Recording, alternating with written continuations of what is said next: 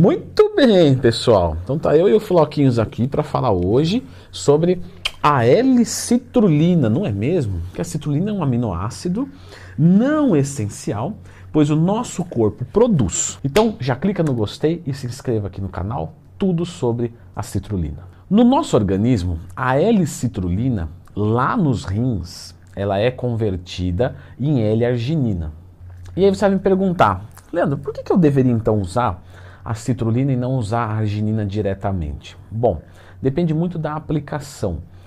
No caso da L-citrulina se convertendo em arginina, nós percebemos através de ensaios clínicos que os níveis de L-arginina ficaram elevados por mais tempo. Então é como se fosse uma arginina de meia-vida longa, para ficar fácil de entender. Dessa forma, quando você administra L-arginina, normalmente ela dá um pico plasmático. Com a L-citulina você não tem esse pico e esse processo de conversão deixa os níveis mais estáveis. A questão é, isso para a estética, para as funções é relevante?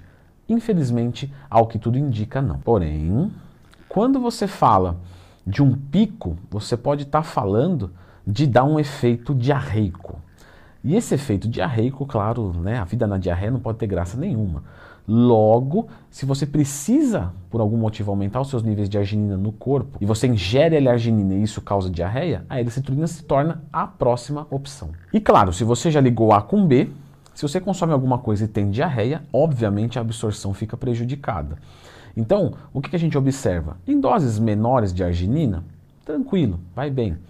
Em doses maiores que causa diarreia, ou eu fraciono isso várias vezes ao dia, ou eu uso a L-citrulina.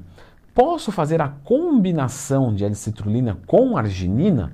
Também existe opção e isso nos mostra um nível ainda mais alto, portanto a combinação é bastante interessante. Apesar de não haver evidências científicas do uso da L-citrulina, que ela pode ser usada para outras coisas, para manutenção da saúde, que não é o caso do vídeo, aqui a gente está visando mais a parte esportiva, não existe evidências de que ela melhora o desempenho esportivo. O que nós evidenciamos, então, portanto, é que a observação das pessoas que fazem uso da L-citrulina relatam uma pequena melhora de desempenho, muito questionável por ser também possível de efeito placebo, e também uma melhora da vascularização, da vasodilatação. Esse efeito ele demora muito tempo para que se aconteça.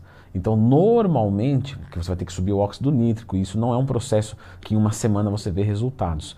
Normalmente está falando de uma suplementação de, no mínimo, 3 a 6 meses, sendo 3, por muitas pessoas, ainda muito pouco. Está tá falando assim, acima de 6 para começar a conversar. Então, vou usar arginina para daqui 3 meses, tava, vou usar citrulina para daqui 3 meses. Não, a gente está falando de, no mínimo, uma suplementação diária de 6 meses. Como que ocorre esse efeito de vasodilatação, você pode me perguntar. A L-citrulina com arginina, você não precisa usar as duas, tá? Mas eu vou falar das duas porque o desempenho esportivo com as duas, ao que evidenciamos, né, de uma forma empírica, prática, é o que tem de melhor, então a combinação é bacana, ela vai atuar relaxando as células musculares lisas do interior dos vasos. Esse revestimento, ele é chamado de endotélio. E esse endotélio, quando tem uma interação com o óxido nítrico, que está vindo através da arginina, que veio através da L-citrulina, o NO atua como uma molécula sinalizadora para o relaxamento desses vasos e aí acontece a vasodilatação. Quando você tem um, uma parede mais relaxada, o fluxo sanguíneo ocorre melhor e isso é muito bom para nossa é, saúde coronária, saúde vascular e, em tese, para desempenho esportivo. Por que em tese? Porque é muito bonito a gente falar, vai vasodilatar, vai passar mais nutriente e com isso você vai ter uma recuperação muito melhor. Que, mas na prática, isso, pessoal, o fluxo sanguíneo vai dar as suas voltas da mesma maneira e está um pouco mais vasodilatado, para uma pessoa que já tem uma vasodilatação normal, não vai fazer passar mais nutriente, recuperar mais rápido, nem nada do tipo. Isso poderia até ser enquadrado como uma fisiologia de boteco, a qual eu já fiz vídeo aqui no canal e vocês sabem disso. Eu já vi gente comentando: vou tatuar nas costas, lendo em mais tema. Galera, vocês dão risada, mas é verdade, tá? Não adianta eu alimentar a biblioteca se vocês não pesquisam quando vocês têm dúvida. Porém, não é só por isso que o óxido nítrico vai gerar uma melhora cardiovascular. Através dessa vasodilatação, ele vai ajudar a prevenir coágulos sanguíneos, porque ele evita essa agregação das plaquetas no sangue, evitando assim aterosclerose, hipertensão, ataque cardíaco, AVC, entre outros. Então, a gente pode dizer que a citrulina e automaticamente a arginina são fantásticas para a saúde coronária, ao que tudo indica sim.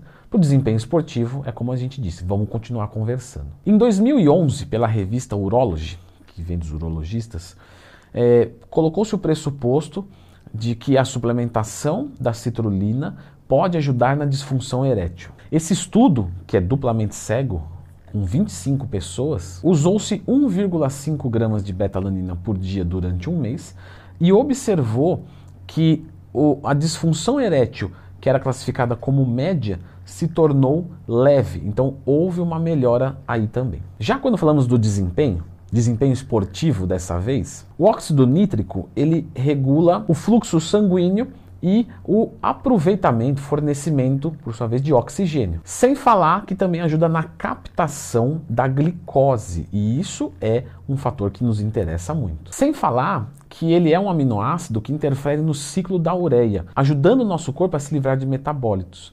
Então, isso é bem interessante porque a atividade física gera isso, não tem como. Então, as pessoas, quando treinam, acabam acumulando amônia e a excreção disso é extremamente bem-vinda. Agora, treino 40 minutos, 50 minutos por dia, não sou nenhum atleta, sou saudável. A suplementação com a citrulina poderia interferenciar e aumentar minha longevidade? Agora, vou pegar um Arthur Zanetti, o mestre das argolas, e vou colocar que ele treina 8 horas por dia com intensidade alta. Poxa, para ele vai ser muito mais importante. Quais são as dosagens que eu utilizo da L-citrulina? São dosagens normalmente grandes, de 5 até 20 gramas por dia, para que você veja alguma eficiência de fato.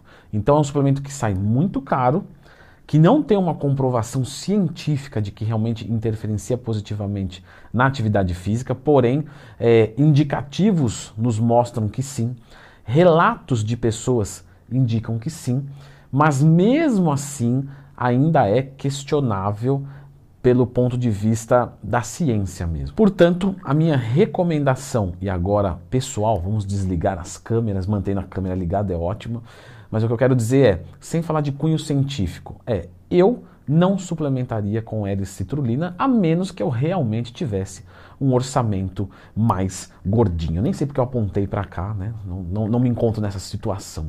Agora você vai se perguntar assim, Leandro, e a arginina? Me fala dela, porque de repente, será que compensa financeiramente? Porque a arginina pode ser mais barato. Será que a dosagem, já que a conversão tem uma perda? Então, assim, ó, tudo sobre a arginina, vasodilatação, aí você vai entender qual compensa mais, ou se compensa combinar, claro.